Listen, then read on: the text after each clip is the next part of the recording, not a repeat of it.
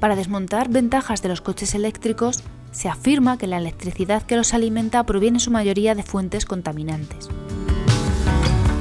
Aunque su objetivo no tenga nada que ver, de la misma forma se puede utilizar para atacar a la aerotermia, que es una modalidad de generación térmica renovable, pero que precisa de la electricidad para su funcionamiento. Con un poquito de planificación previa, esto podría tener los días contados.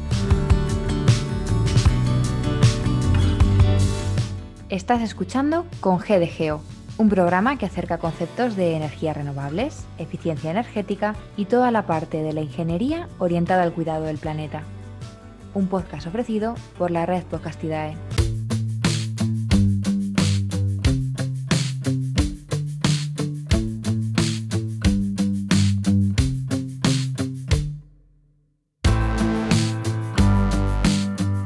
El título que abre el podcast combina dos palabras que ya por sí solas hacen referencia a dos modalidades de generación de energía de origen renovable. Por un lado, la energía fotovoltaica, una fuente de electricidad de origen solar por efecto fotovoltaico. Y algo menos conocida, la aerotermia, un modelo de generación, en este caso de energía térmica, que se alimenta de la energía presente en el ambiente exterior. Ambos sistemas claramente alimentados por un recurso renovable.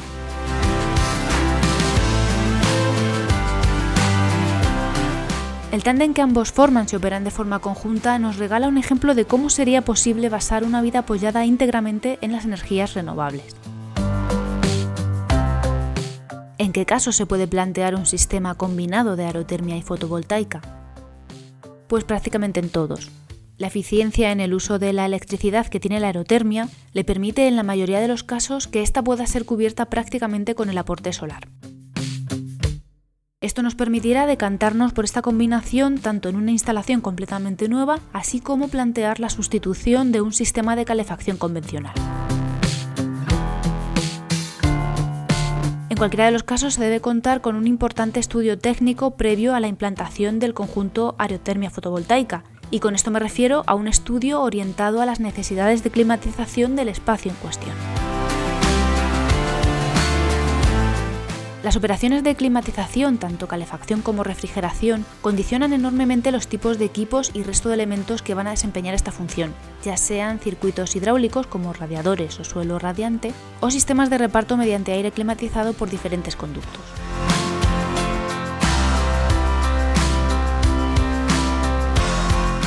Se considera entonces una instalación provechosa aquella que destine al sistema térmico en torno al 80% de la energía eléctrica generada mediante el sistema fotovoltaico.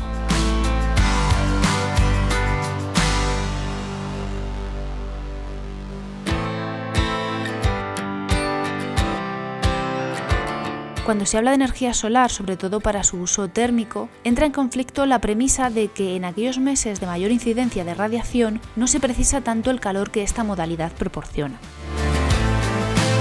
La aerotermia se emplea para calefacción y refrigeración necesaria en los meses de verano y también se emplea para agua caliente sanitaria. El agua caliente, a diferencia de la energía eléctrica, tiene mejores posibilidades de almacenamiento, lo cual es una interesante opción para almacenar el excedente energético, bien para su uso doméstico o bien para calentar el agua de piscinas.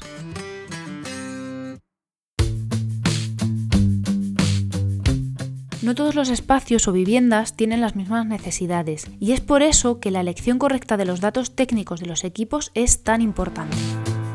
De no ser así, esta novedosa combinación que promete resultados tan optimistas perdería su punto fuerte que es la eficiencia.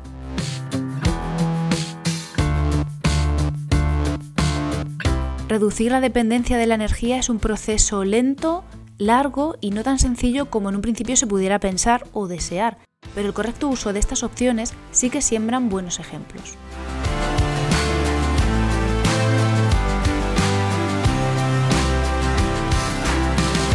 La recomendación bloguera en Con.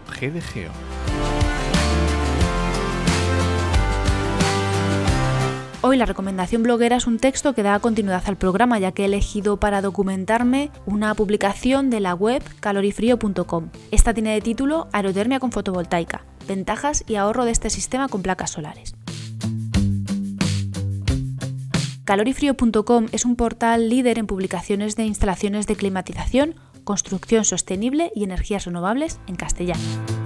El artículo que recomiendo describe las importantes ventajas que ofrece esta innovadora combinación, como son la reducción de la dependencia energética, el consecuente ahorro económico e interesantes opciones de integración de sistemas de inteligencia artificial empleados para la predicción meteorológica o la gestión inteligente de la energía obtenida.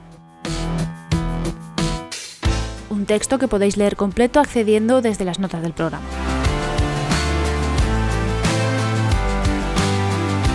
Y para más recomendaciones blogueras está nuestro portal Padrino, la web trabajamedioambiente.com, que aparte de las numerosas ofertas de empleo en el sector, también cuenta con un apartado de blog con interesantísimos posts que orientan en todos los aspectos que rodean a la búsqueda y a la mejora de la situación profesional.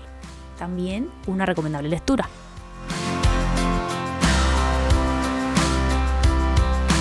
Hasta aquí esta interesante introducción sobre la combinación de dos tipos distintos de energías renovables. Esto ha sido con GDGO con Ana Belén los micros.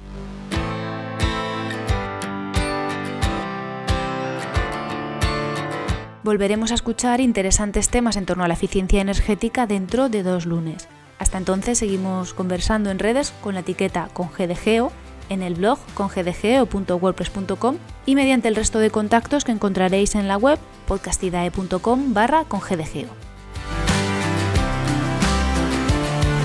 Muchas gracias por seguir una semana más al otro lado del audio.